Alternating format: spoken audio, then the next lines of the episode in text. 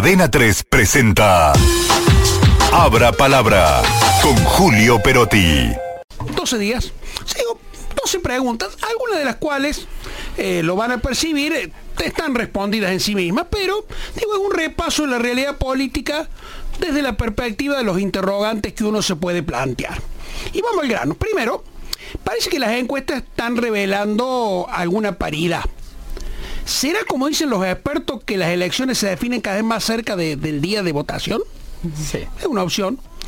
¿Es eso tal vez lo que le impide a las consultoras de opinión pública contar con un insumo para hacer una, una predicción más certera? No lo sabemos.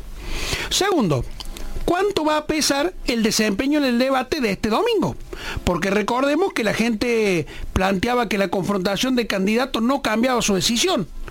Pero este aquí que ahora hay una amplia, amplia cantidad de gente que no tiene candidato, que va a ver en este debate si toma la opción de Sergio Massa, de Javier Milei o eventualmente del voto en blanco. Claro, ¿no? porque no los votó originalmente. Claro. Claro. Con lo cual, ahora sí el debate alcanza- adquiere...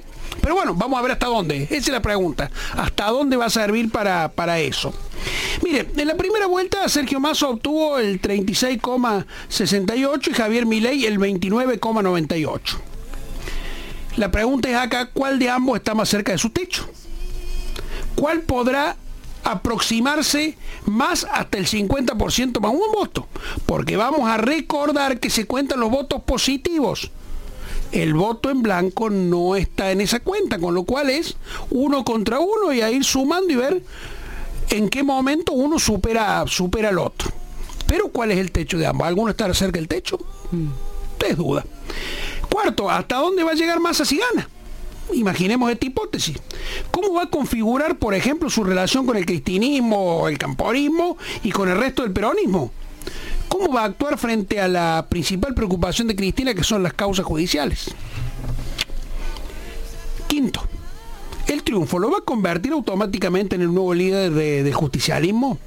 Esto no ocurrió con Alberto Fernández, más allá de alguna finta que hizo y que no logró este, nunca concretar. Claramente entre Alberto Fernández y Massa hay una diferencia de personalidad que es notoria, ¿no? Eh, al menos en términos de ambición. Ya se sabe que Massa es un tipo que tiene las ambiciones muy claras y va para adelante y no se fija. Creo que Alberto Fernández titubeó tanto que al final terminó convertido en un hombre gris, en un dirigente gris, en un presidente gris que la verdad que va a quedar para un costado de, de los libros de historia, en una nota al margen o al pie. Bueno, pero ¿qué pasa? Preguntémonos si Massa pierde. ¿Le va a facturar el- al resto de- del peronismo haberse cargado a su espalda una campaña que, recordemos, estaba perdida de entrada? Estaba absolutamente perdida. Y haberlo llevado incluso al balotaje. Bueno, ahí deberíamos volver a la pregunta anterior sobre si esto no va a generar también, aún en la derrota, un nuevo liderazgo para el peronismo. Séptimo, si gana Milei, ¿cómo va a construir poder político Javier Milei?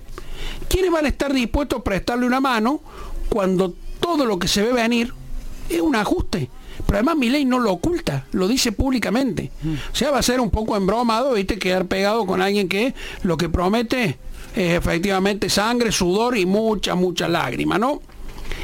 Ahora, octavo, ¿será un Javier Milei triunfador el eje de un nuevo esquema político en la Argentina que prescindirá de, del papel central que han tenido los partidos mayoritarios? ¿Se generará una nueva derecha de, en la sociedad esta entre Milei, Mauricio Macri y Patricia Bullrich? Vamos a ver qué, qué es lo que pasa. Quiero, nos quedan tres preguntas, pero quiero que nos detengamos un ratito en Córdoba ahora. ¿Le da lo mismo a Juan Schiaretti y a Martín Giorgione un triunfo de Milei o de Massa?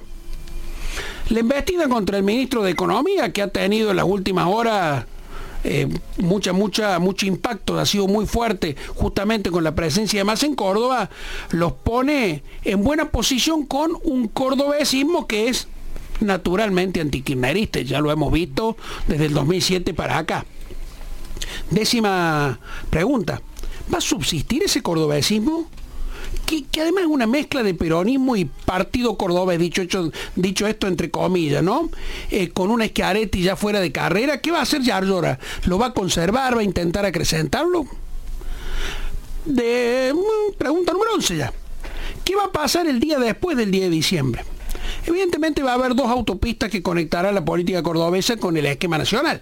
La que va a tener que transitar Yarlora, que va a tener que gobernar, sea con más o sea con Miley, los próximos cuatro años, y la de Schiaretti que va a viajar por allí para hacer valer el poder político de sus diputados. Decimos segunda y última pregunta en estas 12 preguntas, 12 días. ¿Quién va a ganar el domingo 19? 3 presentó Abra Palabra con Julio Perotti.